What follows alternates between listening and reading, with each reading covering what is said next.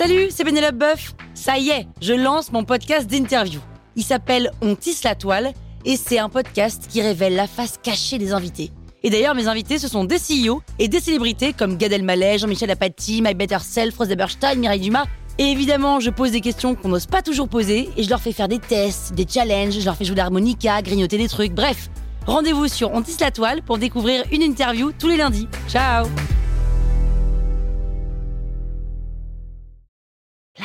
sur écoute.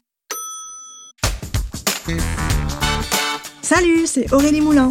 Vous voulez vous démarquer sur Instagram? Vous êtes au bon endroit. Un épisode par jour et vous aurez fait le tour. Vous allez bâtir votre communauté. Power Angels. Un feed sur Instagram, c'est quoi? En fait, c'est la suite des images qui sont publiées sur votre profil. On appelle ça aussi la grille. Alors, je ne vais pas y aller par quatre chemins pour répondre à cette question. Est-ce obligatoire d'avoir un beau feed? La réponse est non. Pourquoi? En fait, parce que la seule personne qui se préoccupe autant du feed, c'est vous. La seule personne qui le voit tous les jours, c'est vous et uniquement vous. Alors, certes, chaque personne qui vous découvre pour la première fois va le voir, va le parcourir globalement, mais elle va surtout regarder vos posts un par un pris au hasard pour voir quels sont les types de posts que vous publiez. C'est évidemment important de faire une bonne impression la première fois qu'on se présente à une personne. Si vous vous présentez à une personne et que vous êtes habillé d'une telle façon, ben vous allez lui donner une certaine impression sur le feed Instagram. C'est un peu pareil, mais pensez un peu à cette image quand vous pensez au feed. On n'achète pas un magazine pour sa couverture. On va certes le remarquer pour sa couverture, mais on va surtout acheter un magazine pour son contenu, pour les articles qu'il contient, pour les photos qui sont publiées à l'intérieur, et rarement uniquement pour la couverture, à moins qu'on veuille encadrer cette couverture, mais en fait, en général, c'est quand même assez rare. Donc, gardez cette image en tête pour resituer le feed dans son contexte. En fait, cet utilisateur que vous essayez de convertir en abonné, il est important, certes, mais il ne doit pas être plus important que vos abonnés, ceux qui ont déjà parcouru votre feed et qui ne retournent pas sur votre profil. Eux, ils consultent vos contenus tels que Instagram leur présente, ils s'affichent un par un dans leur fil d'actualité et il s'affiche dans le désordre, pas forcément dans l'ordre que vous l'avez souhaité. Donc ça, c'est important de le retenir. Également, si vous optez pour un feed spécifique, sachez que cela va vous donner des nœuds à la tête. Vous allez devoir anticiper, vous allez être prisonnier de ce feed. Pour essayer de vous convaincre, je vais vous donner mon témoignage.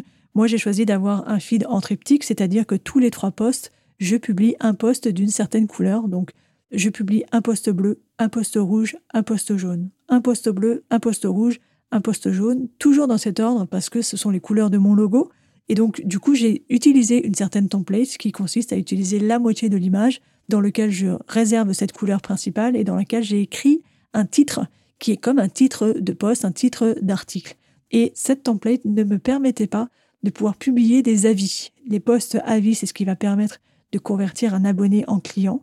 Donc pendant des années, je n'ai pas publié de post avis juste parce que j'étais prisonnière de ce feed. Alors, est-ce que c'est obligatoire d'avoir un beau fil? La réponse est non. Est-ce que c'est recommandé? La réponse est non plus. Ne vous préoccupez pas autant de votre feed, essayez plutôt de vous concentrer sur la valeur que vous allez apporter à chacun de vos posts, passez du temps à rédiger une bonne légende, une légende qui va intéresser, qui va retenir l'attention de vos abonnés et qui va déclencher des interactions, c'est ça qui est le plus important. Alors certes, si vous avez envie de le faire et que c'est crucial pour vous, bah, je ne vais pas vous en empêcher, vous êtes libre de le faire. Mais sachez que ce n'est absolument pas indispensable pour réussir sur Instagram et pour se faire remarquer, pour se démarquer de la concurrence, parce que tout simplement, il est impossible de mesurer l'impact que cela peut avoir sur les performances de votre compte Instagram. Donc libérez-vous de cette emprise du feed sur Instagram, n'ayez pas un feed spécifique, occupez-vous plutôt d'apporter de la valeur dans chacun de vos posts sur Instagram.